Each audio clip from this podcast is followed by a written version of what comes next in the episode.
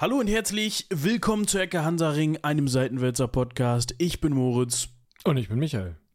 Und heute, leider muss man sagen, wieder zu zweit, was nicht heißen soll, dass ich es hier mit Michi nicht aushalte, sondern. Ich hatte schon Angst. Und das sollte so sneaky nochmal auf die letzte Woche und die Folge der letzte, letzten Woche verweisen. Da hatten wir nämlich eine Gästin da, und zwar die liebe Doris. Falls ihr also da noch nicht reingehört habt, das wäre dann Folge 278 von Fürstinnen, Gräbern und Wagenbeilagen, dann tut das doch gerne mal. Da geht es nämlich um die Rolle der Frau in der Archäologie. Das kann man, glaube ich, so ganz universell einfach mal sagen, ne? Ja, das kann man, glaube ich, genauso universell sagen, weil ich glaube, viel weiter eingrenzen können wir es nicht bei den ganzen Zeitsprüngen gemacht haben. Aber ich glaube, äh, hört sie euch einfach an. Ich glaube, da ist alles drin, was das Archäologinnenherz, was das ähm, Reenactor-Herz, wie ich jetzt gelesen habe, ähm, und auch einige andere Herzen höher schlagen lässt.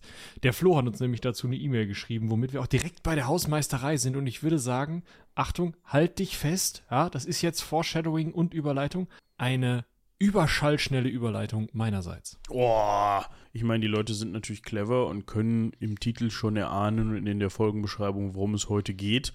Trotzdem machen wir immer noch mal so ein bisschen Geheimniskrämer. Das heißt, ja, wir wollen ja noch nicht ganz mit der Katze aus dem Sack. Ja. Dementsprechend genau hört in Folge 278 rein. Wir könnten gar nicht weiter mit dem heutigen Thema von der letzten Woche entfernt sein. Nee, das ist so ein bisschen, als hätte uns irgendjemand aus irgendwelchen Gründen ein Anno Domini Technik geschenkt und wir müssten jetzt technische Themen behandeln. Ja, also erwartet bei dem jetzigen Thema, bei dem heutigen Thema nicht zu viele technische Erklärungen. Für, wir versuchen so ein bisschen, wir machen das eher so aus Geschichtsonkelperspektive, würde ich sagen. Genau, also ich habe das bei Moritz bestellt, dass er gewisse Dinge erklären kann. Und er schrieb daraufhin, ich guck mal. Ja, also das meiste war okay. Ich habe nicht mehr ganz im Kopf, was du da bestellt hattest, aber da lasse ich mich gleich einfach überraschen. Wenn du an einer Stelle sagst, halt, stopp, erklär das, dann sage ich, ja, ähm, äh, und so. Das ist ein guter Deal. Gut. Ja, ja, ja. Ist in Ordnung. Gut. Ich glaube, jetzt haben wir auch ausreichend Werbung für die Folge der letzten Woche gemacht. Also wie gesagt, hört da gerne rein. Wir können ja noch mal, wir haben jetzt ja nur gesagt, dass Doris da war. Doris ist ihres Zeichens äh, Archäologin. Nicht nur das, aber in dem Gebiet, was wir da besprochen haben, eben ja sehr bewandert. Das heißt, sie forscht auch dazu aktuell und das ist sozusagen ihr Steckenpferd, wenn man so möchte. Sie, sie kennt sich auch noch in vielen anderen Bereichen aus, aber das war der Grund, warum wir sie eingeladen haben. Und da sprechen wir eben über verschiedene, ja, viele verschiedene Beispiele, wo man eben unter anderem dann am Anfang dachte, Mensch, das ist ja ein Grab, da liegt ein Schwert drin und also ein Grab setzt immer voraus, dass da meistens auch irgendwie sterbliche Überreste drin liegen. Ne? Davon ist auszugehen, ja. Und dann liegt da halt ein Schwert und ein Schild mit drin. Das kann ja dann nur ein Typ gewesen sein. Weil warum sollte man eine Frau verbuddeln mit Schwert und Schild? Und dass dem eben oft nicht so war und dass man da vielleicht mal genauer hinsehen sollte. Und dass das auch für diverse Kulturen vielleicht das Verständnis von Gräbern, Grabbeilagen und ja, generell Re Geschlechterverteilung oder Rollenverteilung der Geschlechter nochmal überdenken lassen sollte. Das äh, besprechen wir dann in der Folge. Ich habe keine Ahnung, ob dieser Satz, dieser ewig lange Satz von mir am Ende grammatikalisch Sinn gemacht hat. Aber ihr könnt ja nochmal zurückspulen, euch das an. Genau. Dann äh, könnt ihr das korrigieren, oder? Nee, lasst das mal. Lass das mal. Wer oh, ich uns schon wieder eine Über. Ich weiß, ich hab's ah, doch verstanden. Oh, ich mach ja jetzt weiter. Ja, ist ja in Ordnung. Wer uns aber korrigiert hat, das ist die liebe Deike. Ja? Und zwar völlig zu Recht, möchte ich an dieser Stelle sagen. Ja, die bezieht sich nämlich mit ihrer Korrektur auf Folge 277. Da haben wir über das Königreich Albanien gesprochen und den König Zogu. so ja, wie wir, wir ihn wir immer haben, genannt wir haben. Wir haben über König Zogu gesprochen. Wir. Daike ist, ich weiß gar nicht, ob sie des Albanischen mächtig ja. ist. Also sie ist des Albanischen mächtig. Sie war ja mal eine Zeit lang in Albanien. Ah, okay. Und deswegen hat sie uns da aussprachetechnisch korrigiert. Vielen Dank dafür. Das wollen wir an dieser Stelle jetzt mal eben kurz einspielen. Und dasselbe findet ihr eben auch am Anfang der Folge, jetzt inzwischen der aktualisierten Folge 277, damit, falls ihr euch das noch nicht angehört habt, das da in Zukunft auch findet und nicht erst diese Folge hören müsst, um zu wissen, wie man den Herrn richtig ausspricht. Aber dazu, Deike, wenn ich bitten darf. Hi, ähm, ich habe gerade eure ähm, Albanien-Folge gehört quasi und ihr habt ja am Ende gesagt, man soll sich melden, wenn man ein wenig Ahnung von der albanischen Aussprache hat. Äh, das habe ich zufällig. Ähm, ich habe jetzt auch meine Masterarbeit ähm, zu einem albanischen Thema geschrieben, habe ein Jahr dort gelebt, deswegen ich kenne mich ein wenig aus. Äh, deswegen gleich zum Anfang einmal. Der gute Herr heißt Sorgu und nicht Sorgu. Also das ähm, albanische Z spricht man wie das deutsche S aus. Genau, äh, das ist mir irgendwie die ganze Zeit aufgefallen. Ähm, ja, und dann halt noch so ein paar Sachen wie ähm, die Stadt, in der äh, Sorgu zum Beispiel seine ganzen Oppositionellen eingekerkert hat, die spricht man Girocastra aus. Ähm, genau, und sein Sohn, der heißt zum Beispiel Lecker. Und dann Celal hattet ihr zwischendurch nochmal Luschnia. Ähm, und dann noch seinen Nachfolger, Chefstadt Verlazzi. Ähm, also nicht Verlazzi, Verlazzi. Genau. Und äh, ja, jetzt muss ich gerade nochmal kurz überlegen. Ähm, ach ja, genau, ihr hattet so eingeführt in die albanische Geschichte äh, oder generell in, den, in Albanien als Land. Und ja, ihr hattet ja Bayram Begay, also so spricht man den aus, Begay, ähm, hattet ihr erwähnt, ja, kann man machen, aber wenn es in Albanien um Politik geht, um die wichtigen Politiker im Staat, dann nennt man halt den Ministerpräsidenten und das ist Edi Rama. Also in Deutschland, wenn es um Tagespolitik geht, geht es ja auch eher um Scholz als um Steinmeier. Ähm, ja, also Bayram Begay hat genau wie Steinmeier rein repräsentative Aufgaben. Der hat nichts jetzt mit alltäglicher Politik zu tun. Ähm, genau, und dann äh, gibt es ja die Bayraktan. Äh, ja, ich weiß nicht, ob ihr dafür ja noch irgendwie eine nähere Erklärung braucht. Eigentlich habt ihr das schon richtig verstanden, dass das halt äh, lokale Würdenträger irgendwie sind. Aber vielleicht ist ja dieser Fakt noch ganz spannend, dass das halt ähm, vom osmanischen Bayrak kommt. Und das heißt so viel wie Flagge oder Fahne. Ähm, dementsprechend könnte man Bayraktar einfach quasi mit Fahnenträger übersetzen. Und zur Zeit der osmanischen Herrschaft in Albanien haben die halt, es gab mehrere lokale Bayraktaren und die waren quasi das Bindeglied zwischen dem osmanischen Staat und der albanischen Bevölkerung beziehungsweise den einzelnen Stämmen. Genau, zum Beispiel ähm, die Region, aus der Sorgu kommt, ist ja Mat und da gibt es dann den Mati-Stamm, äh, wo er dann quasi der, der Oberboss war. Genau, das ist mir gerade noch so ein bisschen eingefallen. Ich weiß nicht, ob ihr damit jetzt irgendwas anfangen könnt oder selbst wenn es einfach nur just to know witzig irgendwie ist. Aber ja, wenn ihr ihn immer noch mal erwähnt, dann ja, er heißt Sorgu.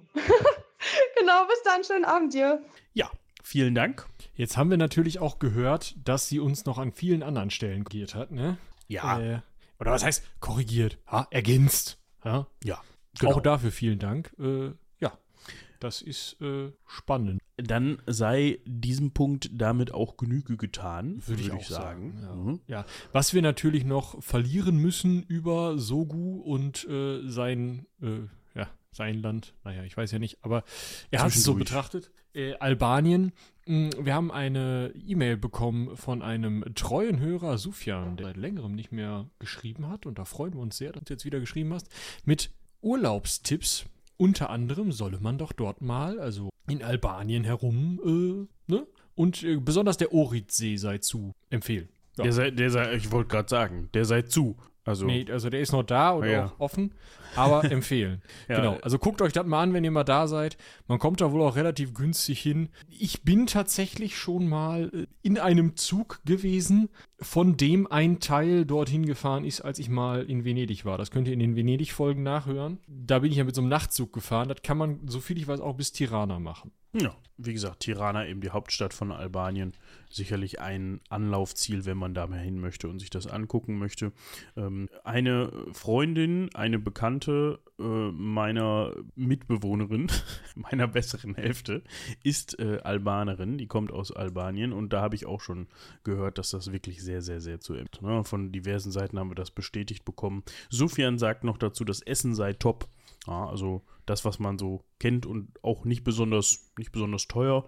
Und man kann zum Beispiel aus Dortmund direkt hinfliegen und das wäre auch überhaupt nicht teuer. Ne? Ich meine, klar, muss natürlich jeder jetzt für sich selber wissen, aber ich glaube, wenn man da dann eben mit dem Auto runterschüsseln will, da ist man schon mal ein bisschen unterwegs. Aber man es ist ja jetzt nicht so, dass wenn man mit einem Auto, mit dem Auto nach Albanien fahren möchte, dass man nicht auf dem Weg auch das ein oder andere spannende Ziel hätte. Ne? Man könnte ja so eine kleine sagen. europa Kann mal hier und da rausfallen, ne? Ja, genau. Also so, keine Ahnung, wie würde man denn von hier fahren? Wahrscheinlich Österreich oder durch die Schweiz. Je Na, nachdem, wie man fahr, wie man möchte. Dann auf jeden Fall durch Italien und dann so halt da am, an der Adriaküste entlang. Ne? Da müsste man wahrscheinlich dann durch Kroatien durch und dann ist man ja auch schon in, Alba in, in Al-Albanien. ja, schauen wir mal hier. So. Das war jetzt aus dem Kopf. Ne? Also Also, das, das, ähm, ne, also, das Goggle, ja, das äh, sagt, fährst du mal schön Münster, Dortmund, ja, an Köln vorbei, Frankfurt, hast jetzt Tirana eingegeben. Stuttgart, ja, Ulm, ja, kann auch nochmal aussteigen, gucken, Augsburg, Münzen, äh, Münzen, München, Diese Rosenheim, Stadt kann man schon mal vergessen. Rosenheim, ja. Ist auch in der Nähe wäre auch Tuntenhausen, falls man mal was. Genau, dann äh, Oberaudorf, Kufstein, kann man auch mal aussteigen. Innsbruck natürlich, das lohnt sich tatsächlich dann wieder. Ähm, ja, die kenne ich. Bozen in der Schweiz, hey. Trient, Bozen in der Schweiz, wo will der denn bei dir langfahren? Verona, Bologna und dann ab Bari schön mit einem Schiffchen rüber. Interesting. Ah nee, das ist mit dem Zug. Ach so. Ja, ich Ja, habe nee, nämlich mit, in der mit dem Auto, Zwischenzeit, mit dem Auto, ja, ja, okay, da ist äh, ja, mit dem 23 Auto Stunden 50, ein paar Baustellen auf der Strecke. will er dann, ja, aber 23, 44 sagt er bei mir. Äh, Über Dortmund, das stimmt schon, ne? Dann biegst du auf die 44 Richtung Kassel ab, bis du dann irgendwann mal in Nürnberg bist. Äh, über Regensburg, München lässt man liegen. Passau an Linz vorbei, durch Österreich Richtung Graz. Was kommt denn da dann? Maribor, ja. Ja, Zagreb und dann Abfahrt an der Küste lang. Ist Genau. Und dann fährst du runter durch Kroatien äh, an der Küste entlang, ja, Sadar, Split und kommst dann eben durch Montenegro. Da gibt es nämlich, da war ich schon wieder überfordert, ne? ob es denn da eine gemeinsame Grenze von Kroatien und Albanien gibt. Gibt es nicht, da liegt nämlich Montenegro noch dazwischen. Genau. ja, und, Sind auch nur 2031 Kilometer von Münster jetzt. Ne? und Bosnien und Herzegowina liegen da auch noch dazwischen. Liegt da auch noch. Wo ist der? Das hat da so ein, so ein Fitzelchen bei neuem Neum an die. Ja. Ah ja, ich sehe es gerade. Ah, das Ja. ist ja interessant. Gut. Aber jetzt Ja. wisst ihr auch, jetzt haben wir uns schon wieder über Albanien und Urlaubsreisen unterhalten. Vielleicht, ja, wenn ihr mal nächstes Wochenende nichts vorhabt, könnt ihr mal schön in euren äh, Campervan einsteigen und da runterbrettern. Schön. Fahrt aber Freitagnachmittag los, sonst kommt ihr nicht mehr rechtzeitig zurück. Dauert 24 Stunden. Ja, vielleicht plant er dann ja irgendwie den Montag als Rückreisetag noch, sonst wird's. Obwohl das natürlich auch ein bisschen schade wäre, weil dieses Land hat sicherlich noch mehr zu bieten, als einmal hinzufahren und wieder zurück. Einmal Abendessen und dann, ja, wir müssen wieder los. Gut. Aber so viel dazu. Ja. Das wäre es dann auch zum Thema Albanien gewesen. Das war auch, glaube ich, das, was Sofian uns mitgegeben hat. Er sagte dann natürlich, dass es auch noch, dass die Region noch für Geschichtsliebhaber sehr interessant ist und äh, gibt da noch so ein paar Informationen dazu. Nochmal vielen, vielen Dank an dich. Und dann haben wir noch eine weitere Mail, die haben wir ja gerade schon angekündigt bekommen. Ja, da haben wir schon geteasert sozusagen vom lieben Florian. Und zwar spricht der eben genau über die Folge 278, also von der wir gerade auch gesprochen haben. Und er sagt, dass er als Wikinger Reenactor, vielleicht muss man das an der Stelle kurz erklären, ein jemand, der Reenactment betreibt, ist eben jemand, der so ein bisschen Ah, er bezieht sich da, glaube ich, auch, nee, tut er gar nicht. Ähm, so ein bisschen wie das, was wir schon mal in der Folge zu mittelalterlichen Märkten besprochen haben, nur dass es da in dem Fall dann wirklich darum geht, dass man sich so akkurat wie möglich an die Quellen hält, die man eben hat. Ja, das heißt, wenn er jetzt Wikinger Reenactment betreibt, dann heißt das, dass er dann so akkurat wie möglich versucht, das Leben nachzuempfinden, wie es eben zu einer gewissen Zeit in der Wikinger-Epoche war. Das heißt, Kleidung, Essen, in den meisten Fällen, soweit ich weiß, hat dann jemand, der Reenactment betreibt, auch eben eine entsprechende Rolle. Ja, das, der hat dann einen Charakter, den er spielt und auf den er seine Ausrüstung ausgelegt hat. Das heißt, ja, Händler oder was man da auch eben alles so sein kann in der Zeit. Also, freut uns sehr, dass dir die Folge gefallen hat und er gibt uns noch ein paar weitere Tipps, wen wir denn vielleicht nochmal zu diversen Themen, vielleicht auch zur Wikinger-Thematik einladen können. Da müssen wir mal gucken, da müssen wir uns mal informieren, wer diese äh, Damen und Herren sind. Äh, du hattest unter anderem Pat, äh, den ähm, immer Patrick. Patrick. Ich, wollt, ich bin immer nicht ganz sicher, ob, ob es jetzt Patrick oder Patrick, Patrick war. Aber in dem Fall Patrick Tane angesprochen, den kennen wir natürlich, der war ja auch bei uns schon mal zu Gast. Und äh, ja, da wühlen wir uns auf jeden Fall durch. Das kommt auf jeden Fall alles mit auf die interne Themenliste. Und Genau. dann gucken wir, was wir da bei Zeiten mal irgendwie arrangieren. So, und jetzt müssen wir aber äh, auch mal loslegen, oder? Auch mal loslegen? Ja, weil wir sind ja, also wir sind, müssen ja heute schnell sein. Ach so, ja, das, wir sprechen heute über schnelle Themen. Das heißt aber nicht, dass wir das, glaube ich jedenfalls nicht, dass wir das schnell abhandeln müssen. Ich hätte eine Idee fürs Gefühl. Fürs Gefühl, möchtest du, die- möchtest du die Geräusche im Hintergrund einblenden oder selber machen? Ach so, nee, äh, ja, das wäre natürlich auch noch eine Idee, wenn man einfach mal so ganz entspannt die Innengeräusche eines der Flugzeuge, ich wüsste auch welches. Ja, ich auch. Dann legen wir schon mal Stift und Papier bereit, ne? Stift und, ja doch, ich hatte gerade gedacht, Damit Zettel die- und Papier, nee, Stift und Papier stimmt. Damit wir allen, die zuhören, das Ganze dann nochmal händisch per Text zuschicken können, weil sie es nicht verstehen, oder wie? Ja, die, die heutige Folge, also wir geben euch dann gleich ein Zeichen und ab dem Punkt könnt ihr dann einfach die Shownotes öffnen, die ihr unter ecke-hansaring.de findet. Ja, und da ist dann der restliche Inhalt der Folge einfach schriftlich, weil hier hört ihr eigentlich nur noch das, das Triebwerksgeräusch einer, einer Tupolev 144. So. Schön wär's, ja. Ja. Und das ist genau das, worüber wir heute sprechen wollen. Wir möchten sprechen über die beiden ersten und soweit ich auch, soweit ich auf dem Schirm habe, einzigen Verkehrsflugzeuge, die von der Geschwindigkeit her überschallschnell, also von wovon sonst. Ne? Also so- man kann ja nur von der Geschwindigkeit her überschallschnell Ja, also von ihrem, sein. von ihrem Geräusch waren sie schallschnell, aber das ist nochmal. Ja. Nee, genau. Also es geht darum, dass wir uns aufgefallen ist, dass es exakt zwei Flugzeuge gibt, die, wenn man sie in der Silhouette vergleicht, und ich äh, verlinke euch das natürlich, ähm, ja, fast gleich aussehen und die nun als einzige Flugzeuge der Welt überschallschnell unterwegs waren. Und die sind auch noch fast gleichzeitig an den Start gegangen und kommen aus den zwei verschiedenen Blöcken des Kalten Kriegs. Mit anderen Worten, das riecht nach sowas wie Space Race, das riecht danach, als sollten wir eigentlich je eine Folge über die Konstrukteure dieser beiden Flugzeuge machen und so weiter und so fort. Leider ist so viel dann, naja, was heißt nicht überliefert, aber nicht so aufbereitet, dass wir es, wenn wir einmal die Woche recherchieren, zugänglich haben. Deswegen werden wir über die beiden äh, Flugzeuge sprechen. Und äh, ja, Überschallschnell ist halt schon geil. Also die Idee her, von der Idee her, ja, ne? Ja. weil der, der große Vorteil dabei ist natürlich, dass ich dann möglichst schnell von einem Ort an den anderen reisen kann. Das war auf jeden Fall die, die Idee dabei, dass man sagt, boah, wir wollen gerne ein Flugzeug. Ja, bei der Concorde war es dann, glaube ich, diese Prestige oder diese, diese, diese vorgesehene Strecke London-New York, die man dann eben in drei, beziehungsweise so roundabout drei Stunden, sagen wir mal, schaffen wollte und auch dann später schaffen konnte. Das ist Ja, natürlich schon geil.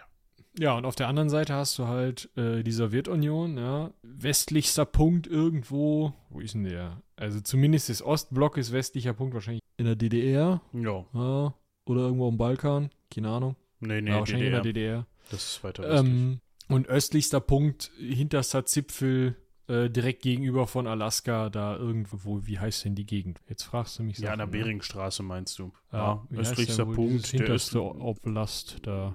die, ob- wie die Oblast heißt, kann ich dir nicht sagen. Das Örtchen heißt auf jeden Fall Naukan. Ist das überhaupt ein äh, autonomer Kreis der Tschuktschen? Ostsibirisches Bergland. Ja, an der Beringstraße auf jeden Fall. Ne? Also, wenn du so viel Land hast, wäre es ja geil, wenn man auch dafür vielleicht mal so in dreieinhalb Stunden. Wäre cool.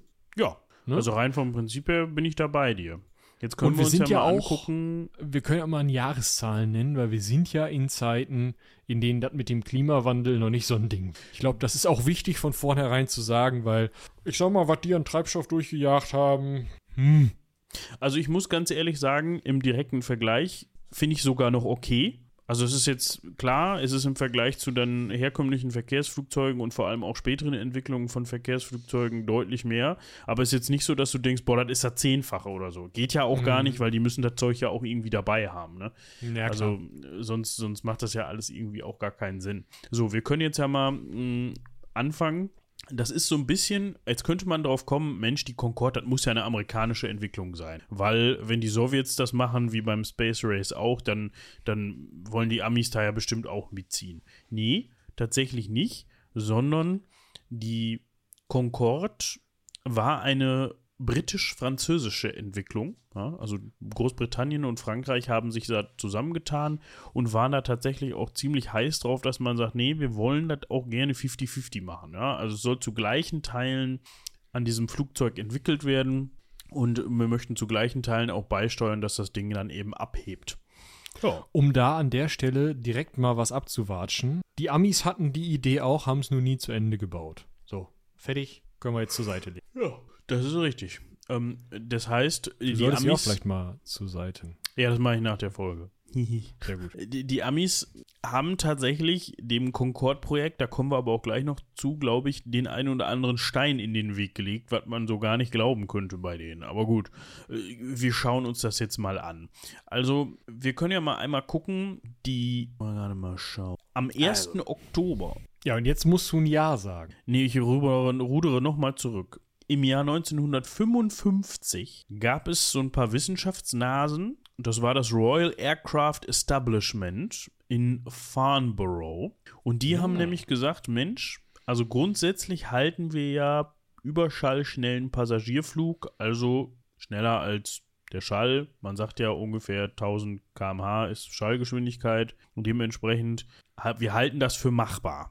Und so hat man dann dort am 25. September 1954, ja, vorher schon, hatte man angefangen, okay, wir, wir gucken was mal. 55 hat man dann eben gesagt, okay, das geht. Und so hat man am 1. Oktober 56 dann angefangen mit dem Supersonic Transport Aircraft Komitee, kurz STAC, STAC, das Ganze voranzutreiben. Und da hat man dann erstmal ja, bis zu 200 verschiedene Auslegungen sich überlegt. Also man hat dann 200 verschiedene Herangehensweisen an dieses äh, Problem oder an diese Herausforderungen sich überlegt. Also Modelle, verschiedene Konzepte und so weiter und so fort. Und so sind dann 59 zwei Stück davon übergeblieben. Und davon war nur eine Macht 2 tauglich, ja, also doppelte Schallgeschwindigkeit. Und das war eben auch die Maßgabe, das möchte man eben, damit es sich überhaupt lohnt, möchte man das erreichen. Und da ist dann eben die Concorde draus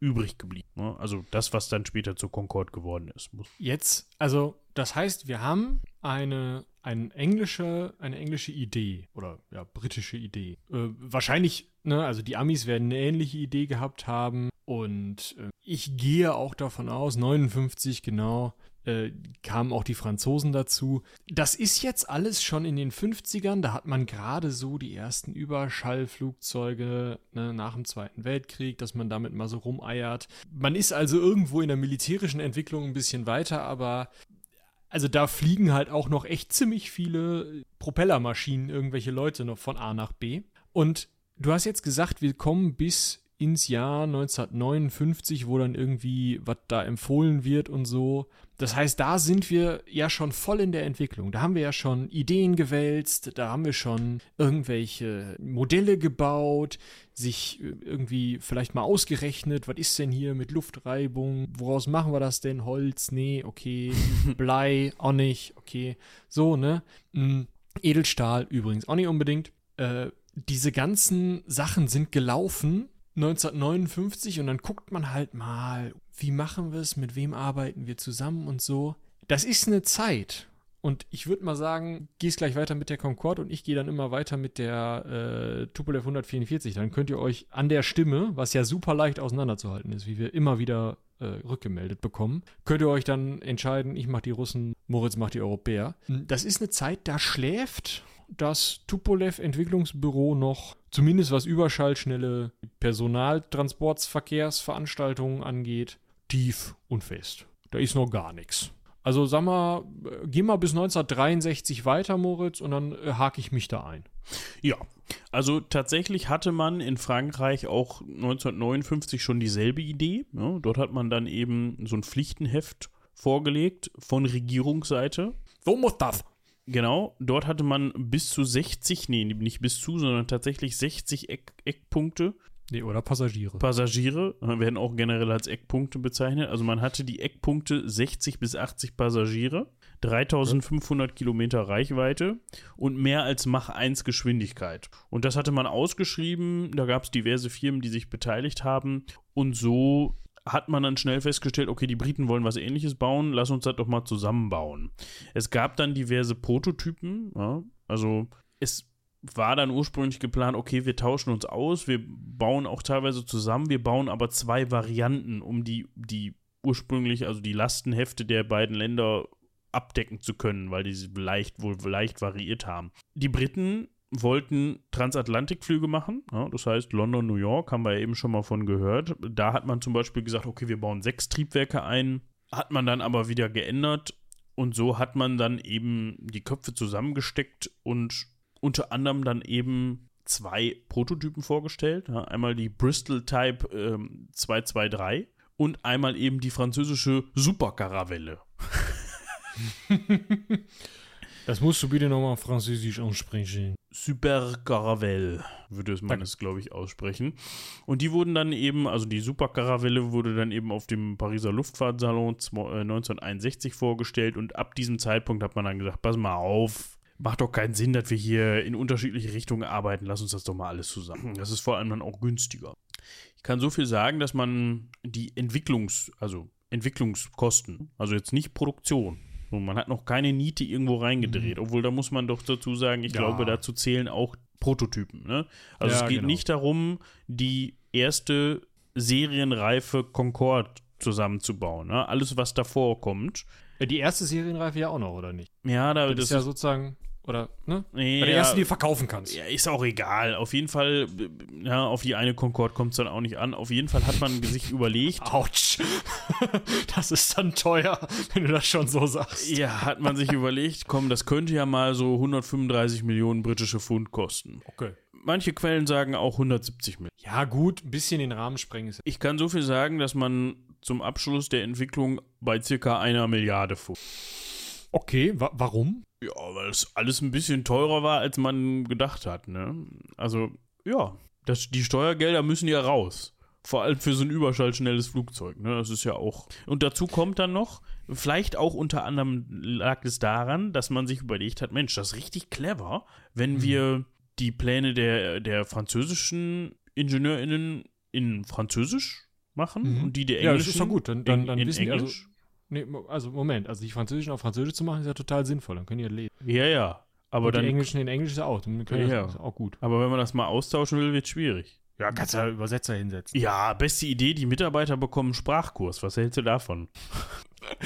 Äh, ja, also ich habe jetzt hier Französisch Niveau, ist das dann? A1? Ist das erste Niveau, ne? Du so Ich kenne mich da nicht besonders aus, muss ich sagen. Weder im Französischen noch was diese Sprachniveaus angeht. Ich habe mal 1957 einen Delft-Test gemacht. Reicht das? Ja, klar. Komm, bau ein Flugzeug. Nee, scheint aber funktioniert zu haben, oder? Ja, es hat irgendwie funktioniert, ne? Man hat dann auf jeden Fall zusammenarbeiten können. Mit dem Namen war man, nicht, sich- war man sich nicht so ganz einig. Die Briten hätten gerne Concorde gehabt, also C-O-N-C-O-R-D. Und die Französe, Französen, die Französen wollten dann gerne Concorde mit E hinten dran haben, weil es nun mal eigentlich auch ein französischer Begriff ist. Ne? Also, wenn wir gerade nochmal hier scrollen, steht nämlich für Eintracht, Einigkeit. So. Schön. Und dementsprechend hat man sich gedacht, weil so ein E da hinten dran wäre schön. Das fanden die Briten so ein bisschen doof, haben sie dann aber wohl durchgeguckt, als der Herr de Gaulle dann das E da hinten. Der zu dem Zeitpunkt Staatspräsident der Franzosen war, der hat ja auch noch mal was zu sagen. Äh, Ist aber schon ein bisschen spannend, dass scheinbar ja die Regierungen da ordentlich reinregierungt haben, oder? Ja, das war für die Regierung ein Prestigeprojekt. Das war jetzt nicht irgendwas Privates, wo jetzt so ein Elon Musk gesagt hat, ich will zum Mond und zum Mars, sondern das war schon von Regierungsebene aus, dass die gesagt haben, wir brauchen ein überschall, überschallschnelles Passagierflugzeug. Da kann man auch schon mal, also überschallschnelles Passagierflugzeug ist auch schon, da sind alle SCH-Laute, die die deutsche Sprache so zur Hand hat, drin, oder? Ja, deshalb haben die Deutschen das auch nicht entwickelt, weil die haben da gesessen und gesagt, wir brauchen ein überschnelles Passagierflugzeug. Was brauchen wir? Ein überschnelles Passagier. Ach, vergesst es, es ist egal. Komm, flieg, flieg langsamer, geht besser. genau. Das war Okay. der Grund. Ja. Aber das heißt, wir sind jetzt hier, ähm, in welchem Jahr fangen wir denn jetzt mit, also mit Plan haben wir ja schon ziemlich früh angefangen, oder? Also wo, wo ist, oder was, wo sind wir 1963? Das ist meine Frage.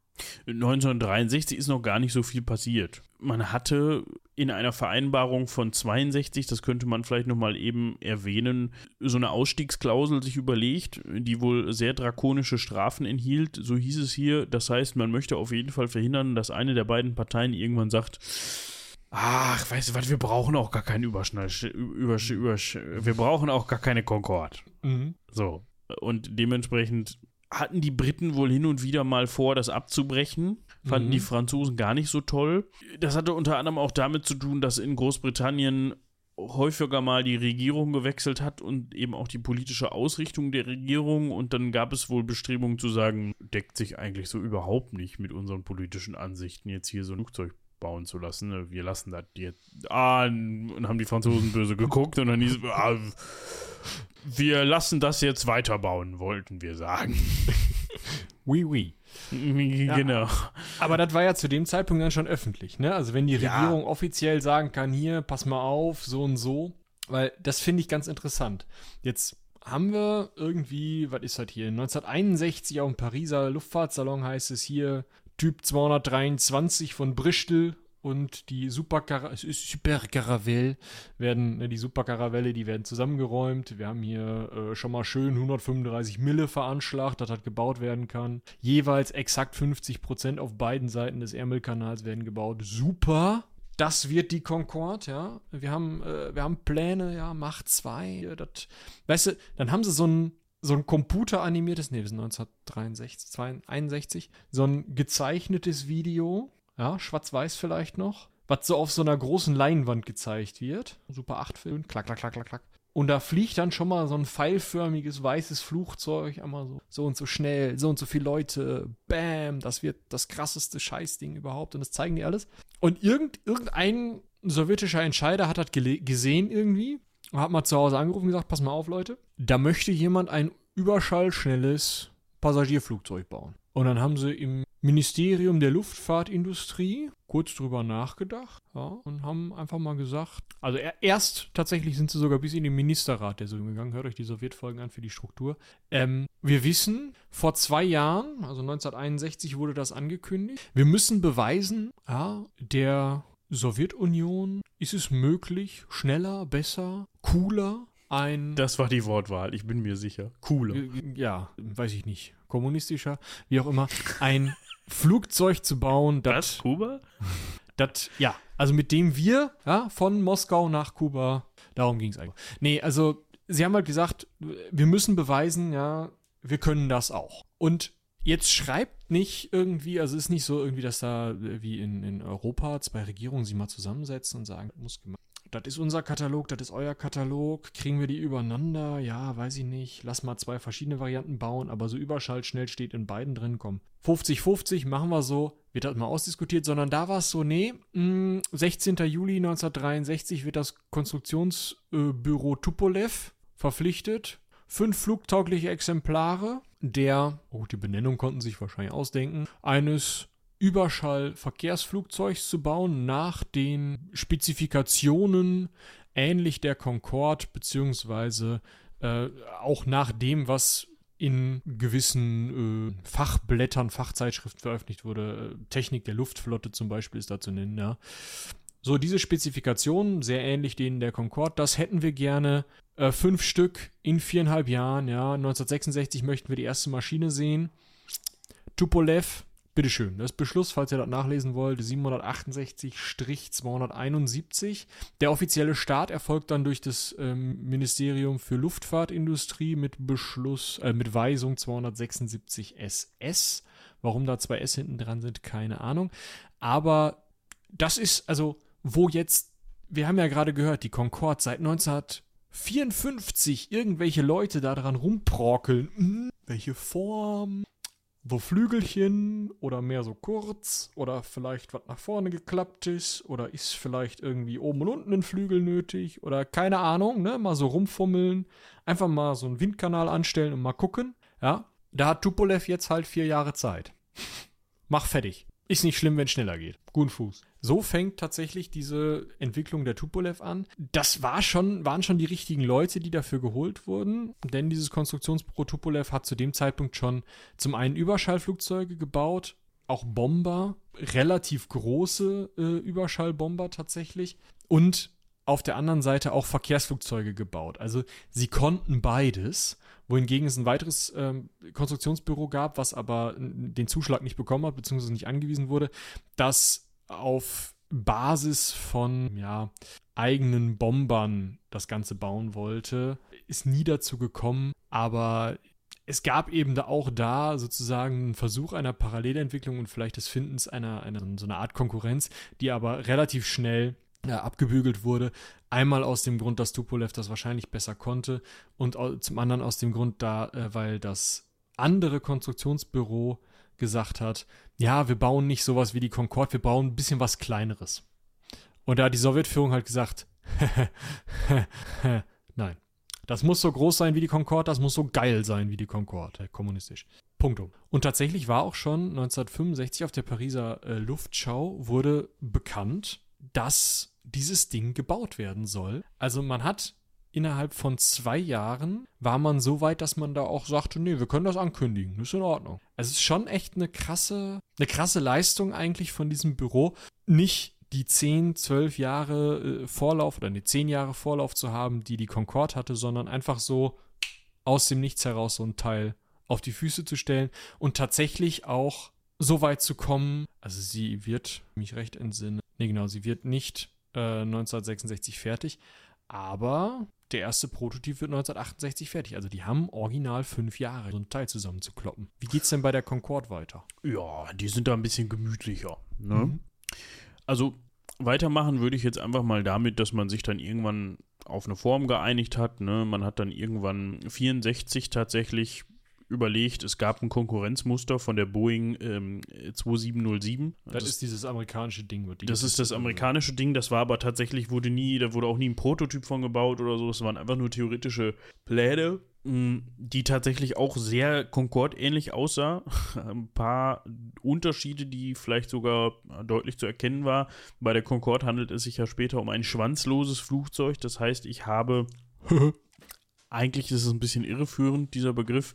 Das heißt, ich habe hinten keine, bis auf dieses hochstehende Teil, was man normalerweise von Flugzeugen kennt, hinten sonst keine weiteren ja, Flügelkonstruktionen, an denen zum Beispiel dann das Höhenruder angebracht ist oder sowas. Ne? Das, das mhm. gab es bei diesem, bei der Concorde nicht, bei der Boeing 2707 gab es das schon. Man spielt aber überhaupt keine Rolle. Auf jeden Fall hat man das eben dann weggelassen. Man hatte ein Problem mit der Reichweite. Ja, man hat sich gedacht, ah, die Reichweite könnte ein bisschen zu gering sein. Dementsprechend hat man dann die Länge des Flugzeugs erhöht von 51,8 auf 56,1 Meter und die Spannweite von 23,4 auf 25,56.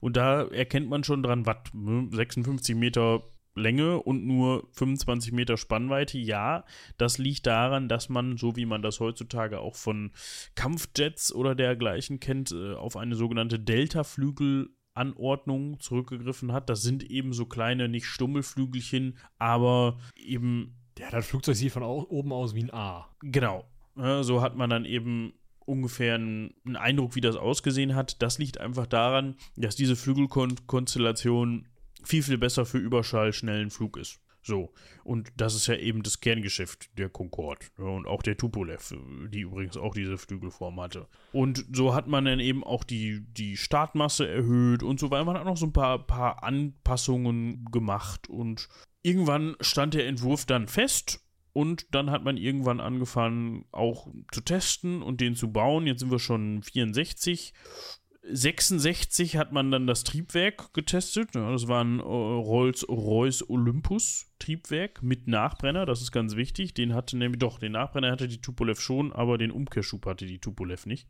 So wird ein Schuh draus. Da kommen wir aber gleich nochmal drauf zu sprechen. Das ist nämlich ziemlich witzig, meiner Meinung nach. Es gab dann nochmal Rückschläge beim Triebwerk, denn man wollte das eigentlich, das Triebwerk eigentlich auch militärisch einsetzen im sogenannten TSR-2-Programm. Ja, das TSR 2 war im Grunde die Bestrebung, ein Überschallaufklärungsflugzeug militärisch zu bauen, Überschallaufklärer und Bomber. Hat man dann aber nicht gemacht und dementsprechend hat man auch dieses Triebwerk nicht für, diesen, für dieses Flugzeug getestet und so musste dann eben, mussten die Teststunden eben auf der Concorde stattfinden, was eben auch zu diesen Mehrkosten beigetragen hat.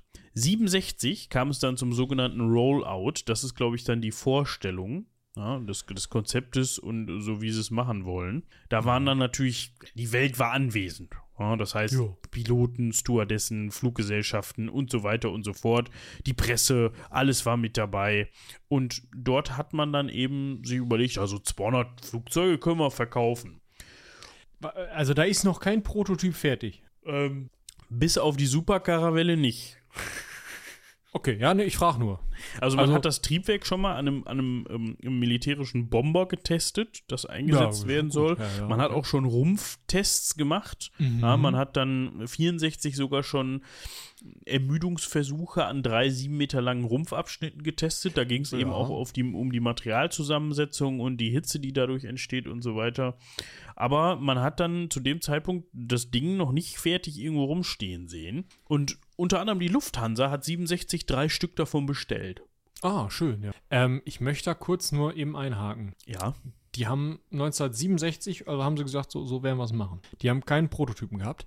Da war jetzt schon zwei Jahre lang ein Prototyp von der TU 144 draußen. Jetzt nicht an der Öffentlichkeit in dem Sinne, ne? aber äh, der fuhr schon. Nee, Quatsch.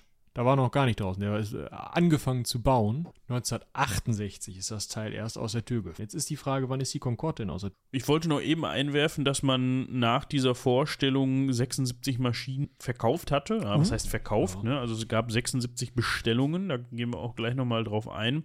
Die ersten Rollversuche fanden Mhm. 69 statt. 69, ja gut. Dann müssen wir jetzt wieder äh, zurückrollen, weil wir haben ja gesagt, wir machen das immer so ein bisschen parallel. Und was jetzt bei den Russen passiert oder bei den Sowjets passiert, ist eben, dass sie tatsächlich diesen ganzen Anfangsklimbim, oh, wir haben verschiedene Flugzeuge und so, das müssen sie ja jetzt alles erstmal super schnell machen. Das heißt, sie müssen sich jetzt erstmal überlegen, sie wissen, okay, wir müssen die gleichen Anforderungen wie die Concorde erfüllen, das hat Chef gesagt. Und wir müssen wahrscheinlich auch also sie gucken so ein bisschen rum, aber sie wissen schon die Grundform, also dieses pfeilförmige, dieses ähm, Delta-Flügel-Ding, das werden wir auch bauen müssen. Da können wir erstmal von ausgehen, weil das kann die Concorde, das kriegt die Concorde wahrscheinlich hin. Gucken wir uns das Ganze mal an. Und dann machen sie Tests, unter anderem im Wasser, finde ich sehr spannend, um rauszufinden, ja, Aerodynamik von diesem Flugzeug ist. Machen verschiedene, äh, gerade um die Form der Flügel rauszubekommen, äh, die, äh, eben verschiedene ja, Tests sowohl in Luft als auch in äh, Wasser eben. Das Interessante dabei ist, sie machen keinen, und das machen die von der Concorde tatsächlich auch nicht, sie machen keinen Delta-Flügel, also sie haben nicht einfach nur sozusagen einmal äh, Dreieck. Ja, wenn, wenn, wir uns das vorstellen, wie damals im Matheunterricht, wenn es gelangweilt hat, dann hat man ja immer so einen Kugelschreiber aufs Geodreieck gesteckt. Dann kennst du. Ja. Das ist ein Delta-Flügel. Ah, ich dachte, das wäre alles Delta-Flügel. Ja, Moment. Das ist ein Delta-Flügel. Jetzt gibt es da verschiedene andere Möglichkeiten. Zum Beispiel, wenn man jetzt sozusagen auf das Clicky-Ding vom, vom äh, Kugelschreiber, wenn man da nochmal so ein kleines Geodreieck draufstecken würde, dann hätte man halt einen Delta-Flügel mit Schwanz sozusagen. Und es gibt aber auch noch die Idee des Doppel-Delta-Flügels. Da würde man dann sozusagen einmal das Geodreieck in diesen, damit wo du das in deine Tasche steckst, dieses Clipsy-Ding stecken. Mhm. Und dann würde man nochmal ein sehr spitzes Geodreieck. Was ist denn eine passende Form? Also eine Spitze halt. Also so ein bisschen so zuckerhutförmig. Vielleicht so, also sehr steile Wände des Dreiecks. Das würde man sozusagen nochmal davor stecken, sodass Flügellinie, wenn man von oben schaut, irgendwann so nach außen ausbricht und einen anderen Winkel hat. Also man hat erst ein relativ wenig vom Rumpf weggehendes äh, weggehende Fläche und das biegt sich dann nochmal wesentlich weiter nach außen. Äh, schaut einfach, ich habe in den Show Notes ja die beiden äh, Flugzeuge äh, in der Silhouette verlinkt. Wenn ihr euch das beim, bei der TU 144 ganz besonders, da sieht's man, sieht man es besser, äh, weil es auch reineres Doppeldelta ist, ähm, in Anführungsstrichen. Da könnt ihr es dann sehen. Also es ist so, eine, so, eine, so ein zwei Dreiecke übereinander gelegt sozusagen. Und damit rumzutesten, da die richtigen Materialien zu bekommen. Dafür wurden äh, Flugzeuge gebaut, die die gleichen Größenverhältnisse hatten, aber wesentlich kleiner waren. Also die äh, MiG 21 wurde dementsprechend umgebaut, um einfach mal auszuprobieren, wie, wie verhält sich sowas denn in der Luft. Es wurden, ähm, wurde zum einen festgestellt, naja, wir brauchen bestimmte Materialien, weil es echt warm wird.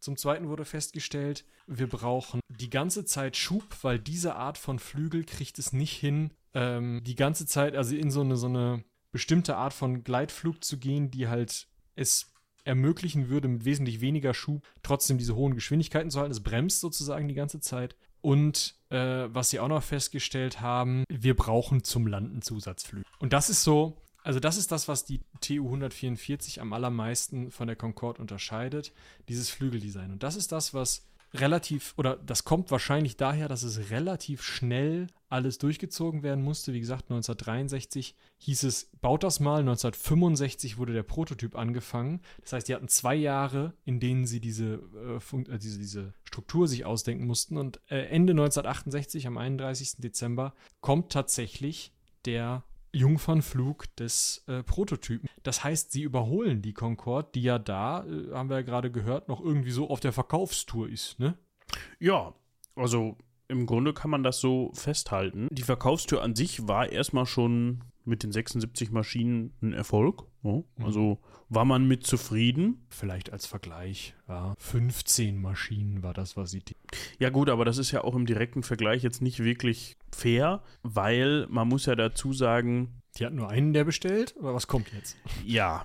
Also es war jetzt ja nicht so, dass dann diverse Fluggesellschaften weltweit sich überlegt haben, da nehmen wir mal was von. Sondern die Regierung hat ja gesagt, wir hätten gerne so viel, bau das mal für uns. Ne? Also es war ein etwas anderes Konzept dahinter, um das mal so ganz vorsichtig auszudrücken. Gut, jetzt muss ich mal eben hier gucken. Äh, da. Der Erstflug fand tatsächlich im März 1969 statt.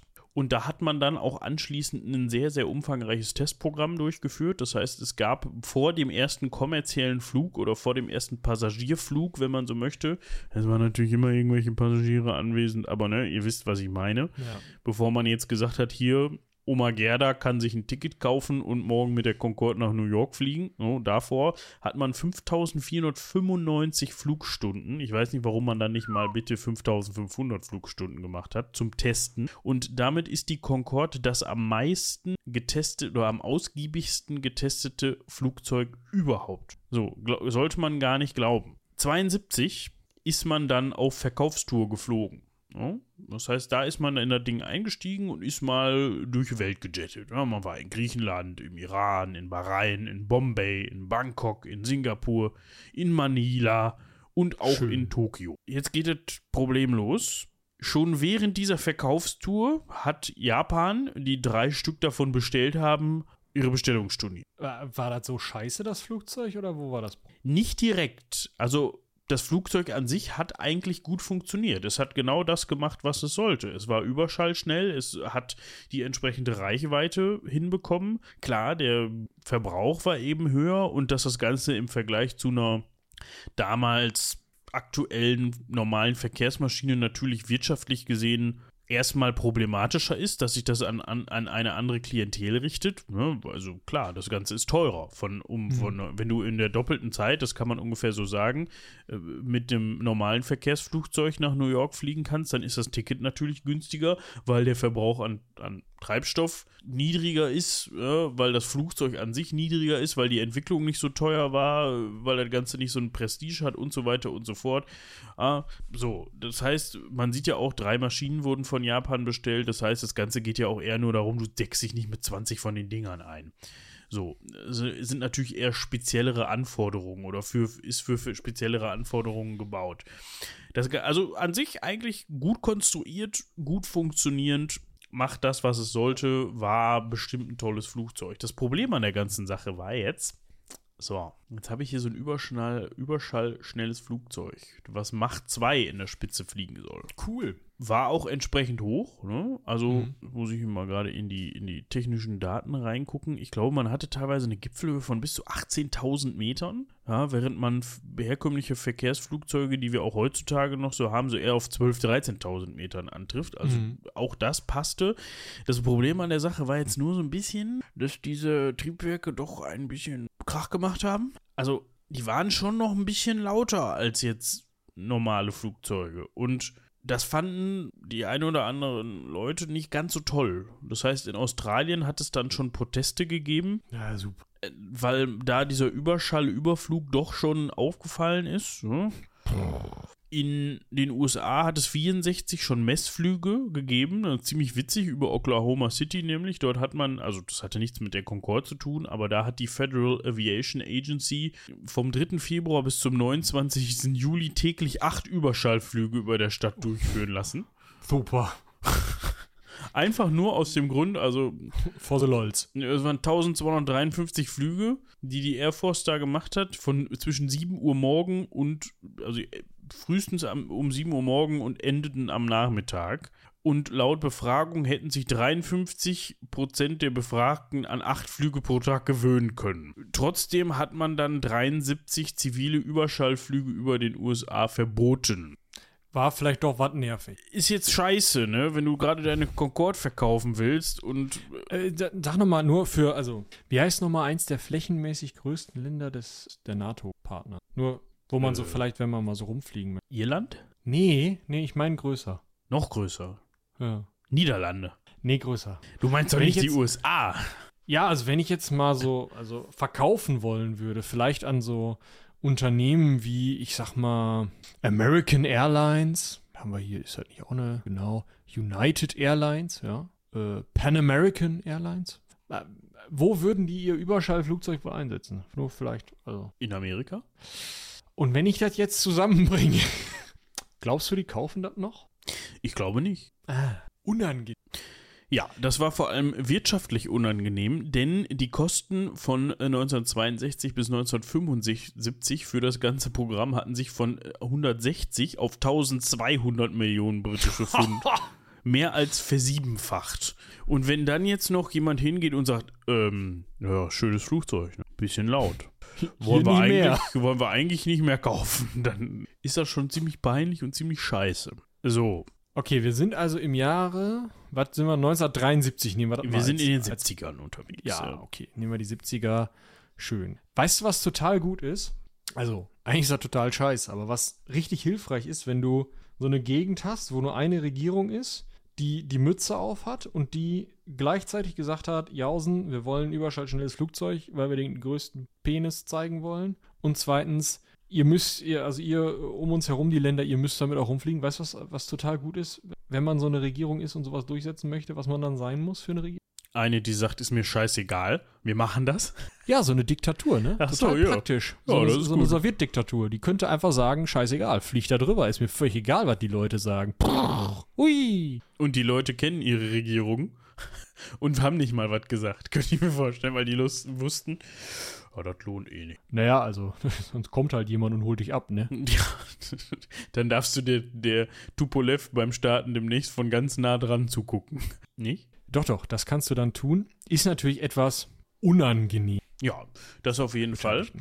Ich Ja, könnte aber wir noch mal eben das Thema kurz bei der Concorde, also nicht die Concorde beenden, sondern noch mal eben ganz kurz dieses, dieses äh, Dilemma da weiter Mhm. über erklären. Es gab noch weitere Dinge. Also man hat in den 60ern schon, man hat in den 60ern schon angefangen, sich zu überlegen, dass das Ganze ja ein bisschen laut ist. Dazu kam noch, dass zu, etwa zu dieser Zeit bei anderen Flugzeugen es üblich wurde, dass man mindestens ein Gratis-Gepäckstück mitführen darf. Da war die Concorde natürlich jetzt nicht drauf ausgelegt, was scheiße ist, weil wenn du jetzt ein Gratis-Gepäckstück mitnimmst, dann, also das Teil ist jetzt nicht so groß, war eigentlich kein Platz für. Jedenfalls für, klar, es war Platz für Gepäck, aber für bezahltes Gepäck natürlich, ne? Was wiederum einen Nachteil gegenüber Großraumflugzeugen darstellte. Dann haben wir 32% höhere Betriebskosten im Vergleich zu einer damals aktuellen Boeing 707. Und dann gab es auch diverse Anti-Concorde-Projekte ja, von Umweltschützern oder hm, einfach Leute, die gesagt haben, nee, das ist uns zu laut und so. Und dazu kommt auch noch, dass im Januar 72 klar war, dass die Concorde lange nicht alle Flughäfen anfliegen darf. Weil halt Regierungen gesagt haben, nö, das wollen wir hier nicht. Und du darfst auch nicht über unser Land fliegen, vor allem nicht überschallschnell. Ja, das heißt, du musst dann immer abbremsen. Das ist so ein bisschen wie wenn, man kennt das vielleicht aus dem Zug. Ja, wenn so ein ICE dann vermeintliche, was weiß ich, 280 brettern kann oder noch schneller und dann aber das nur auf 30 Prozent der Strecke darf, weil dazwischen irgendwie Naturschutzgebiet, Städte, Lärmschutz, hast du nicht gesehen. Und genauso ist das mit der, mit der Concorde auch teilweise gewesen. Und ja, das führte eben dazu, dass dann auch noch andere Länder außer den Japanern storniert haben. Unangenehm. Gucken wir mal, was die Sowjets zu der Zeit machen. Ich wollte gerade sagen, es geht jetzt unangenehm weiter. Also ich hatte ja gerade ein bisschen geprahlt. Na hier, komm, ey, wir haben 31. Dezember 1968, noch 1968 den Prototyp, ja. In der Nähe von Moskau fliegen wir los, richtig geil. Ja, also erstmal als erstes ziviles Flugzeug, Schallgeschwindigkeit und doppelte Schallgeschwindigkeit. Richtig gut. Das Problem ist, ähm, wir haben die Triebwerke unter den Rumpf gebaut, in die Mitte unten drunter, alle vier nebeneinander. Die werden irgendwie schweineheiß. Hm. Äh, und davon wird die Rumpfstruktur äh, schweineheiß und verbiegt sich. Äh, das ist unangenehm. Wir haben ein Problem mit der Stru also mit der Form der Flügel. Wir müssen zu diesem Doppeldelta hin. Wenn wir dieses Doppeldelta bauen, brauchen wir vorne diese Zusatzflügelchen, diese äh, Karnatflügelchen, die beim Landen helfen. Weil wenn du langsamer als ähm, Überschall schnell fliegst, dann musst du halt ganz anders steuern und dieses, äh, weil diese Delta-Flügel das nicht hergeben. Und dafür brauchten die halt diese Karnatflügel. Einfach zwei, also sozusagen, als wenn der, wenn der Pilot und der Co-Pilot einfach links und rechts so ein Ruder raushalten. Sieht das mehr oder weniger aus. Ist ein bisschen größer als das, was so ein Co-Pilot raushalten kann, trotzdem. Ähm, ja, also, na, da müssen wir nochmal bei. Ah, vielleicht auch nochmal das Treibstoffsystem anfassen. Außerdem ist scheiße laut drin, da kommen wir aber irgendwie nicht dran, da können wir nichts dran ändern, aber ja gut, bauen wir dann so. Ähm, brauchen einen etwas längeren Rumpf, sieben Meter länger, fast acht Meter länger. Ja, gucken wir mal. Sind wir jetzt bei 65 Metern Länge. Okay. 28 Meter Spannweite. Ja, gut. Flügelfläche ein bisschen vergrößert. Die Triebwerke bleiben erstmal die gleichen. Die können jetzt, also sowohl in der ersten Prototypversion als auch in der zweiten, dann Serienprototypsversion oder Vorserienflugzeug kann man es vielleicht, ähm, auch da äh, ist in beiden Fällen es leider nötig, dass eigentlich den ganzen Flug lang der Nachbrenner anbleibt, damit wir bei Übermacht zweiben. Also wir knallen einfach die doppelte Menge an Treibstoff durch die Veranstaltung durch, damit wir so schnell sind. Ja, Pedal to the Metal ist mir scheißegal, Abfahrt. Äh, Das Problem ist, wir hatten ja vorhin schon drüber gesprochen, ähm, also Treibstoff muss man mitnehmen. Ja? Und bei so einer gewissen Flugzeuggröße kannst du eine gewisse Menge Treibstoff mitnehmen. Das ist jetzt auch bei der TU 144 so gewesen. Das heißt, die Reichweite, du kannst ja mal gucken, was so eine, so eine Concorde an Reichweite hat, ähm, die lag bei dieser Vorserien TU 144S, also sozusagen dem zweiten Flugzeug, bei um die 3000 Kilometer. Das ist schade. Also vorausgesetzt, wir beladen die Concorde nicht bis zum Anschlag, ja, dann Mhm. erreichen wir mit der Concorde gute 7250 Kilometer Oh, das ist schon mal nicht so gut. für die Tupolev. Ja, äh, ich, ich, ich arbeite hier aus russischer Seite, äh, von russischer Seite an dieser Stelle. Ach so, ja. Müsst Ja, noch ne? mal ein bisschen ran. Das geht ja Müssen so wir noch mal ein bisschen bei, genau. Äh, wir haben aber schon mal eine Idee, wir bauen die Tupolev TU 244, ja, ähm, als Nachfolger einfach schon mal. Nur, dass wir da schon mal, ne, dass da schon mal dran geforscht wird, das, das ist dann vielleicht auch besser. Ähm, aber erstmal, ja, können wir erstmal können wir sagen, es ist 1973. Wir haben hier dieses Premium-Flugzeug, dieses Vorserienflugzeug. Ja, das ist richtig gut. Richtig gutes Ding. Das würde ich sagen, führen wir erstmal vor. Ja, also, es gibt so eine, so eine Luftshow in Paris 1973 am 3. Juni. Da können wir einfach mal hinfliegen und den, den Wessis mal zeigen, wie es aussieht. Ne? Also, dass die sich ihre Concorde, also, das haben wir ja, also wir haben das ja spät gemerkt, schnell zusammengekloppt. Oh, vielleicht sollte man jetzt jetzt nicht unbedingt an der Verkleidung der Fenster rütteln, weil die könnte runterfallen, weil die so schnell da dran geprügelt wurde.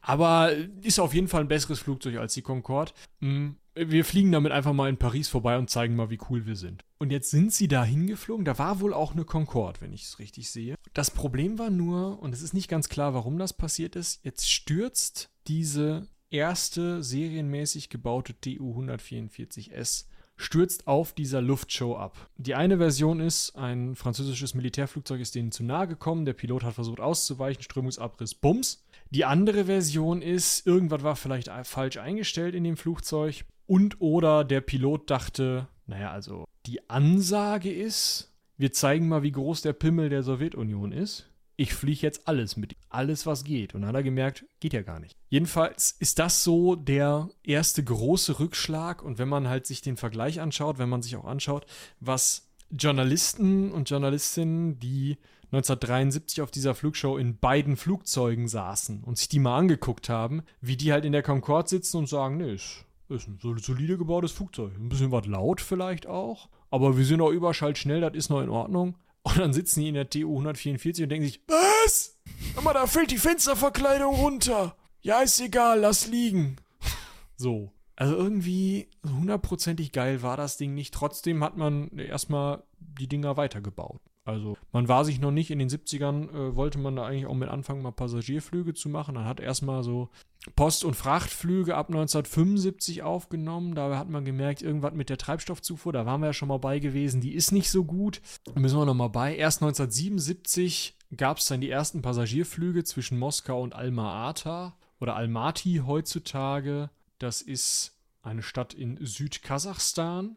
Und das war auch die einzige Strecke, auf der dieses Flugzeug jemals geflogen ist, weil wir haben ja gerade schon gehört, Reichweitenprobleme. Also jemals regelmäßig geflogen ist. Das Ding konnte man chartern, sonst wohin. Ähm, also im Endeffekt sind dann einmal wöchentlich diese Maschinen, diese äh, Tu-144er von Moskau nach Almaty geflogen. Es war sauteuer. Ja, die Hälfte eines durchschnittlichen sowjetischen Monatseinkommens kostete ein Ticket. Aber man konnte damit halt zeigen, ja, ihr kommt über den Atlantik, wir fliegen halt einmal quer durch unser Land. Ist auch schön schnell. Passt doch.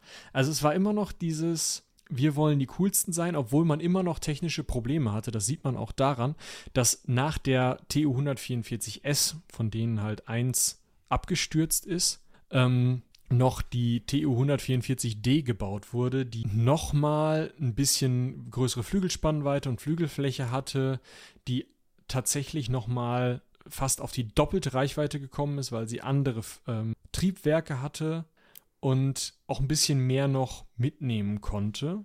Also prinzipiell ein bisschen mehr Gewicht tragen konnte, auch ein bisschen mehr äh, Treibstoff mitnehmen konnte, was dann wieder die Reichweite erhöht hat. Das musste man eben machen, weil man immer eigentlich noch nie da war, was gefordert war. Und immer wieder hat man gemerkt, naja, technisch ist das Ding nicht so ganz auf der Höhe.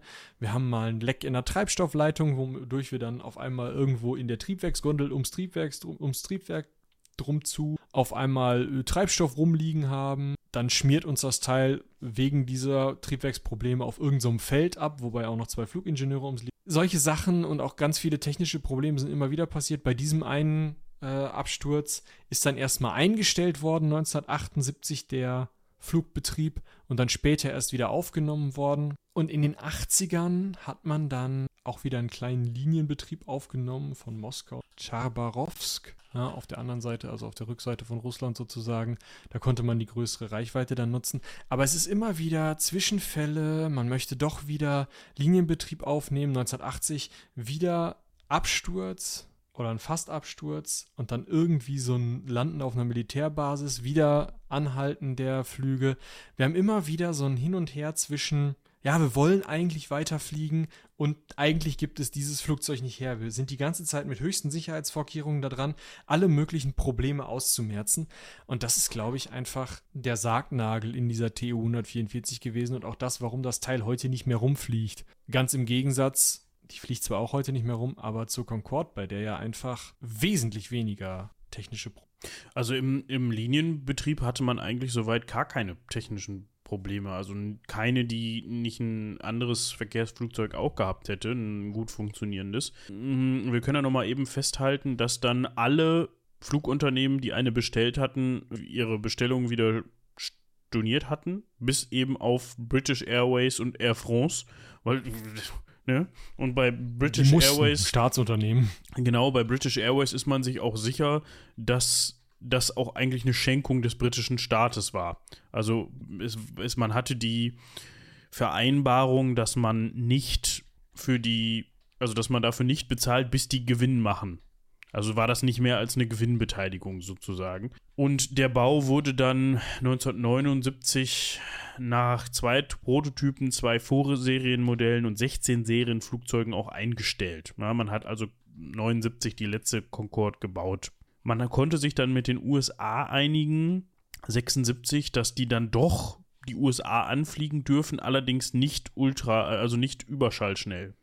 Das heißt, die ursprüngliche Route London-New York konnte dann geflogen werden, das haben wir auch am Anfang schon gehört, aber eben nicht, sobald man sich da in entsprechender Nähe befindet, durfte man eben nicht mehr so schnell fliegen. Und ja, 81 hat British Airways und Air France dann tatsächlich alle 16 Maschinen übernommen. Das war ursprünglich nicht geplant, aber die standen dann halt rum und dann haben die gesagt, ja komm, dann setzen wir die halt auch noch ein. Und so wurde die Concorde dann eigentlich hauptsächlich in, in, im Liniendienst benutzt, aber auch Charterflüge sind, haben stattgefunden. So gab es zum Beispiel nur, um das jetzt, ich will jetzt hier nicht alle aufzählen, aber um mal ein paar als Beispiele zu nennen, hm, so hatte man dann zum Beispiel eine Verbindung zwischen Rio de Janeiro und Dakar, äh, über Rio de Janeiro, nee, Moment, von London nach Rio über Dakar oder nach Bahrain zum Beispiel von Paris aus. Ne? Also das war, das war eben äh, unter anderem eine Route. Nach Washington ist man geflogen und diese Flüge nach Washington waren zwischen 76 und 77 zu 90 Prozent ausgelastet. Also die waren nie voll. Da war immer noch was frei. Und ja. Also die sowjetischen Flüge waren auch nie ausgelastet, nichts draus. Okay, ja, gut, dann, dann, dann ist das okay. das war halt kacke teuer und einfach ein Prestige. Und ich glaube, ja. das ist bei der Concorde ähnlich, aber halt ein bisschen weniger so. Ja, also im Gegensatz zur TU 144 hat die Concorde halt funktioniert. Hm? Das ist halt. Die TU 144 hat auch oft funktioniert. Oft, ja. Die, Gut, Concorde, abgeschmiert. Die Concorde hat ein einziges Mal nicht funktioniert und dafür konnte sie nichts. Aber da gehen wir jetzt gleich nochmal drauf ein. Damit verbindet man die Concorde, glaube ich, auch.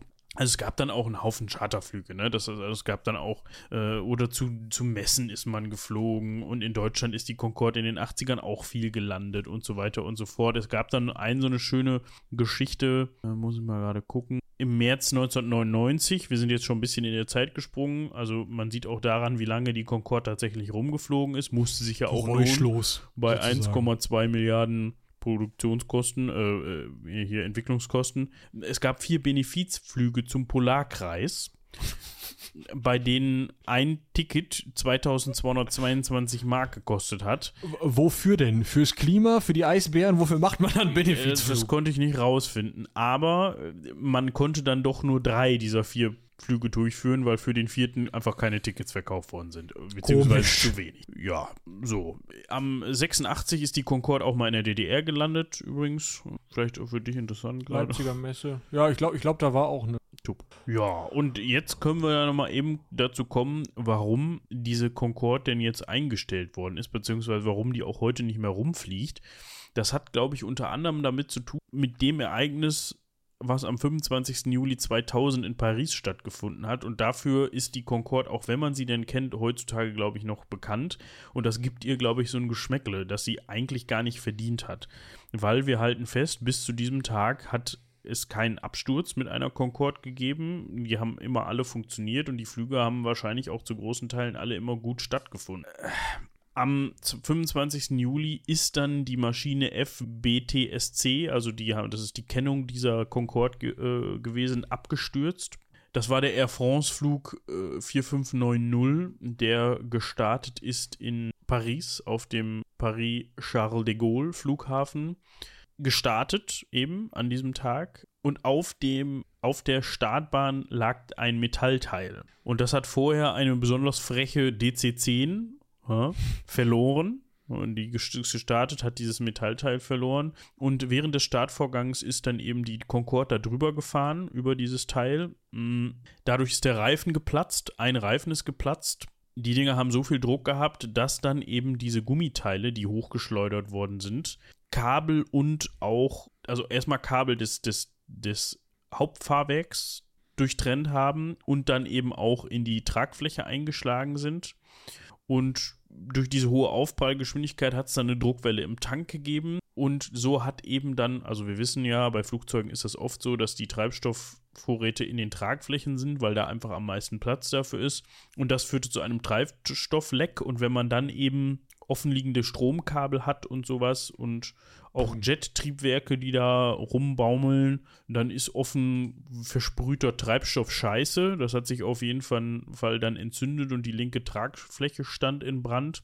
Und die Piloten konnten eben nicht mehr abbrechen, den Start und ausrollen, sondern sie mussten dann eben starten und hatten dann die, die Überlegung, okay, acht Kilometer von hier liegt der Flughafen Le Bourget den fliegen wir an und da landen wir Not. Wurde aber nichts mehr raus, weil die Maschine aufgrund der Beschädigung einfach nicht mehr flugfähig war, beziehungsweise auch nicht mehr steuerbar war. Und die ist dann eine Minute nach dem Start abgestürzt. Und dabei und sind ja wenige Kilometer, ich glaube nicht mal, nicht mal Kilometer neben dem Absturzort der TU 144 von der Flugshow in 1973. Ach, wirklich? Ja. Ah, das wusste ich nicht. Auf jeden Fall sind dabei alle 109 Menschen, die an Bord waren, gestorben und das Bittere an der Sache auch noch, vier Bewohner eines Hotels sind auch noch gestorben, in die die Concorde dann, glaube ich, die, die, dass da die Concorde dann teilweise touchiert hat oder dabei getroffen hat oder so. Also, pff, da hast du aber auch alle Sechse im Lotto, ey. Stell dir das mal vor, du sitzt da in deinem Hotelzimmer und Bom. wachst gerade auf und auf einmal fährt da so eine Concorde durchs Fenster. Lass mal auch den Kaffee auf, ey, für den Tag. Ja, ich glaube auch für länger. Ja, ich glaube auch für länger. Das war aber tatsächlich nicht, und das dachte ich bisher immer, dass die dann gesagt haben, nee, oh, das Ding ist zu gefährlich, wir dürfen das nicht mehr einsetzen. Was ja eigentlich kompletter Quatsch ist, weil später hat man dann wohl auch Tests gemacht und Überlegungen angestellt und gesagt, ja, Tut's das, hätte, das hätte jedem anderen oder hätte vielen anderen Verkehrsflugzeugen genauso passieren können und es hätte genauso zu einer Katastrophe können. Man hat dann Änderungen vorgenommen. Der Reifenhersteller Michelin hat einen stabileren Reifen entworfen, dem das wohl nicht mehr passieren kann oder soll. Der wird dann, wurde dann auch später beim Airbus A380 eingesetzt, als kleiner Fun Fact am Rande. Und man hat eben die Flügel verstärkt. Musste dann da leichtere Sitze einbauen, weil dadurch dann die gesamte Masse eben sich erhöht hat, erhöht hat durch die Flügelverstärkung. Aber das hat man eben auch alles hinbekommen. Das war nochmal richtig, richtig teuer. Das Ding ist dann aber noch bis 2003 tatsächlich rumgeflogen. Ne? Also man hat dann durchaus noch ein paar Jahre länger da den Linienbetrieb mit aufrechterhalten. Ne? Man hat dann am 7. November 2001 den Linienbetrieb zwischen Paris und London wieder mit den, mit den neuen Concorde, also mit, den, mit der geänderten Version wieder aufgenommen. Und ja, 2003 hat man dann sowohl von Seiten Air France als auch von British Airways sich überlegt, dass man den Linienflugbetrieb mit der Concorde einstellt. Und der letzte Flug einer Air France Concorde hat dann am 27. Juni 2003 stattgefunden. British Airways ist noch bis zum 24. Oktober 2003 Concorde gefunden. Der allerletzte Flug fand dann eben am 26. November 2003 statt. Das war aber nur ein Überführungsflug. Ja, da ist man von London Heathrow eben zum Herstellerwerk in Filton geflogen und hat die da dann eben abgestellt. Ja, was ist heute mit den Concorde los? Die meisten wurden demontiert und sind eben dann nicht mehr flugfähig und außer Dienst gestellt worden. Es gab 2010 nochmal so eine Initiative einer Gruppe, die sich dann nannte Rettet die Concorde. genau das zu tun, ne? also eben die Concorde zu retten. Das ist aber nicht, ist nichts draus geworden. Also man hatte dann nochmal Flüge zu kulturellen Zwecken geplant, keine Ahnung, für Flugshows oder sowas. Aber 2013, 2014 gab es dann nochmal eine letzte Petition zur Wiederaufnahme eines Concorde-Betriebs, aber das ist dann halt, pff, ne? Ja, bei der TU 144 war es halt nicht, ne? Ich hatte ja schon gesagt, 80er, 1983 endet das Programm. Wird nicht wieder aufgenommen, also die Passagierflüge stehen 16 von den Dingern rum, die werden nach und nach verschrottet. Im Endeffekt, ja, schon 1980 hat man eine ähm, Maschine. So, nach längerer Unterbrechung steht dann auch eine äh, TU 144 in einem Luftwaffenmuseum schon seit 1980. Da war ich, glaube ich, gerade, oder? Ja, du hattest, äh, warst dabei, dann auch zu erklären, was mit den restlichen TU 144 passiert ist. Ja, dann mache ich das doch mal. Also, was ist mit den restlichen passiert? Wir haben also eine im Luftwaffenmuseum schon seit 1980. Das war aber auch einer von den Prototypen der, ähm, der neuen Version nach der TU 144S. Hat man auch noch eine TU 144D gebaut. So, dann einige weitere sind in anderen Luftfahrtmuseen untergebracht worden, nachdem 1983 dann eben der Betrieb endgültig eingestellt worden war. Das Interessanteste ist tatsächlich meiner Meinung nach TU 144D mit der Kennung CCCP 77112. Die ist 2001 ausgestellt worden oder seit 2001 ausgestellt worden, neben einer Concorde im Technikmuseum in Sinsheim in Baden-Württemberg. Da müsste man eigentlich auch mal hin. Ja, Aber das sieht schon schweinegeil aus. Da steht nicht nur ein Flugzeug rum, kann ich euch sagen, auch mal so 87 oder so. Autos, ähm, Raketenautos, keine Ahnung, ey. Alles möglich, wirklich. Richtig verrücktes Zeug. Irgendwie erste, ähm, hier die Doug- Douglas DC-3, eins der ersten Flugzeuge, also normalen Verkehrsflugzeuge, die es so gibt. Eine Maybach-Ausstellung, Corvettes der 1960er. Tanz- und Konzertorgeln, falls den was das interessiert. Erste Windkraftanlage der Welt. Ist schon ganz spannend. Ja, Also äh, sagen wir es anders, die TU 144 ist außerhalb Russlands nur noch dort zu sehen. Das ist vielleicht auch noch ganz interessant. Alle anderen sind entweder in russischen ähm, Museen oder komplett verschrottet worden. Die hatten ja auch wesentlich mehr Zeit, verschrottet zu werden, weil sie ja, wie gesagt, seit 1982 nicht mehr. Ja, das ist richtig. Da gibt es also wesentlich mehr von, die irgendwie rumgammeln, meinst du? Ja, jetzt auch nicht mehr, aber vielleicht können wir so einen kleinen Rauschmeißer noch wagen. Ja, gerne. Was hast du da ich würde dich einfach mal fragen, was sind denn so ähm, Rekorde von Chord auf? Rekorde, das ist tatsächlich äh, eine gute Frage. Da muss ich mal eben. Also zum einen haben wir da den Streckenrekord mit einer Durchschnittsgeschwindigkeit von 1763 km/h. Ja, der ist am mhm. 1. April 1981 aufgestellt worden. Und dann haben wir den, den Rekord für die schnellste Atlantiküberquerung in der zivilen Luftfahrt. Ja, das ist in 96 stattgefunden. London, New York, 2 Stunden 52 Minuten 59 Sekunden. 7. Februar 96. Mhm. Äh, ja, und das war's. Okay. Ja, ich hätte hier 1, 2, 3, 9, 10, 11, 12, 13, 13 Rekorde. Vier davon ausgestellt am 13. Juli 1983. Und zwar sind das ähm, die Rekorde zur Geschwindigkeit auf einem, also höchsten Geschwindigkeit auf einem 1000 Kilometer Rundkurs mit sowohl 5000, 10.000, 20.000 als auch 30.000 Kilogramm Nutzlast, die dabei 2031 Kilometern pro Stunde. Die anderen Rekorde sind alle aufgestellt worden am 20. Juli 1983. Ähm, das sind die Rekorde zur Geschwindigkeit mit äh, verschiedenen Nutzlasten in einem 2000 Kilometer Rundkurs. Das sind äh, also für 5000, 10.000, 20.000 und 30.000 Kilogramm äh, Nutz Nutzlast. Auf 2000 Kilometern sind es äh, 2012 km/h, also ein bisschen langsamer als auf dem kleineren Rundkurs. Und äh, zusätzlich gibt es noch die Rekorde für eine höchste Höhe mit ähm, 10.000, 20.000 und 30.000 Kilometern äh, Kilogramm Nutzlast. Das sind die 18.200 Meter.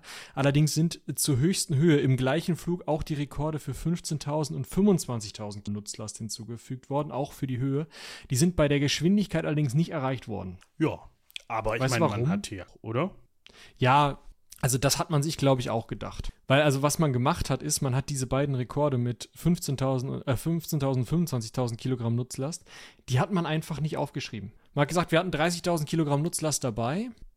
Da wären jetzt 15.000 und 25.000 auch drin. Aber die schreiben wir einfach mal nicht auf. Die können wir mit einem anderen Flugzeug erreichen. Da ist nämlich der Rekord für den die höchste Geschwindigkeit auf einem 2000 Kilometer Rundkurs mit 15.000 und 25.000 Kilogramm Nutzlast hat die TU 160, ein Bomber, erreicht mit 1731 km/h statt 2000 km/h.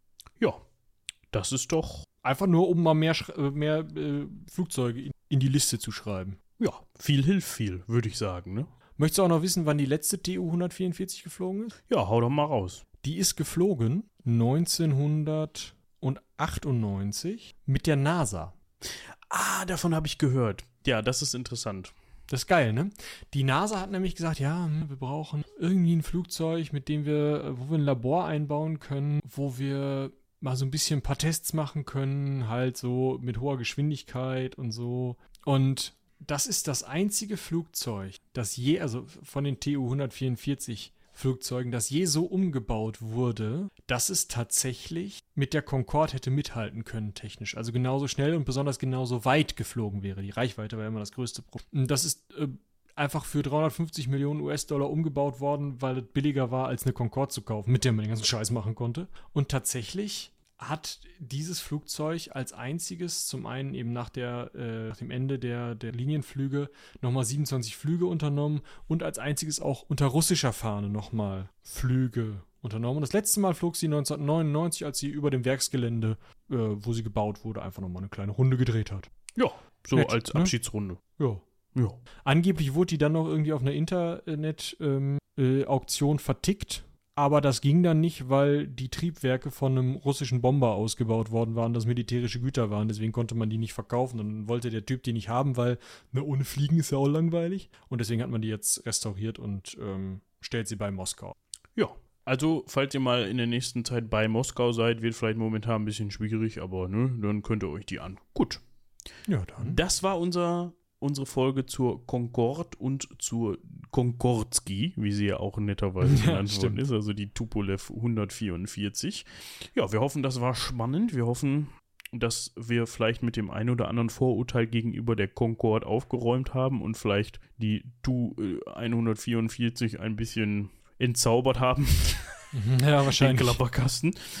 Und vielen war wahrscheinlich die TU 144 gar kein, äh, TU 144 gar kein Begriff. Viele kannten die wahrscheinlich gar nicht. Aber ihr könnt euch Ja. gerne mal melden äh, an äh, eine E-Mail an rumlabern.seitenwälzer.de, was ihr von dieser Folge haltet und ob ihr mehr solche Folgen haben möchtet oder ob wir uns doch lieber über irgendwelche mittelalterlichen Könige unterhalten sollen, die sich gegenseitig auf den Kopf gehauen haben oder so. Genau, das könnt ihr uns ja mal sagen. Lasst uns natürlich auch gerne Feedback zu unserer Folge mit Doris da.